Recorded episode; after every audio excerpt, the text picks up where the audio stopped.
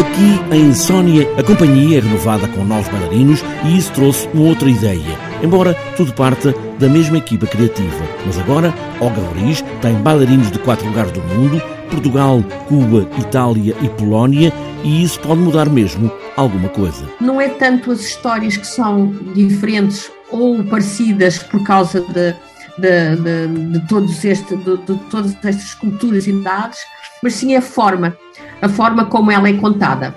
Enquanto uma italiana está ali tró, tró, tró, tró, tró, tró, tró, a contar, um inglês, por exemplo, faz de uma maneira mais sutil, entre o movimento e a música, a forma e umas palavras que ficam, portanto, tem a ver mais com com, com, a, com, a, com a forma mesmo. Olga Roriz assume que muitos dos espetáculos que faz têm sempre uma carga erótica, desde logo pela dança, pelo corpo, e aqui, em Insónia, o erotismo foi perseguido nas ideias, mas não conseguiu impor-se como de outras alturas. Sabemos que o erotismo é uma ideia vaga, que nem sempre é possível escrevê-lo, e foi por aí que começaram, mas acabaram por ir mais para outros lados. O caso do ADN de cada um, o lado feminino e o masculino que vem do pai ou da mãe. O erotismo em si não era algo que nos hum, inspirava.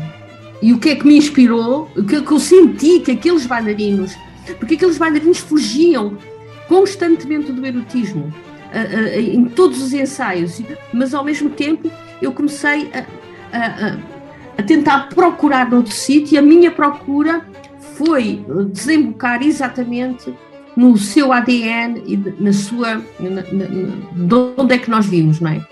Um, e portanto o erotismo ficou um bocadinho à parte, apesar de eu achar que todo o espetáculo é super erótico. Porque é muito sensível, é muito sensual, é muito.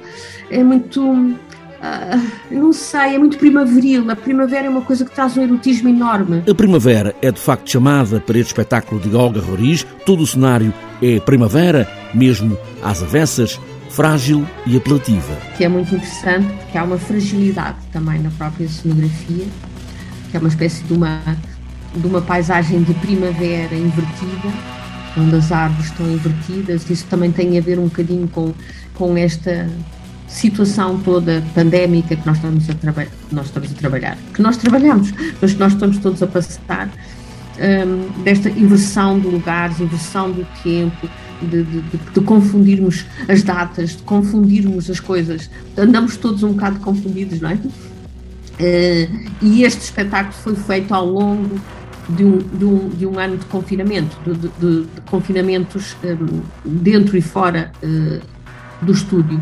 E eu consegui fazer este espetáculo porque, ao ter três estúdios, eu dividi cada bailarino sozinho.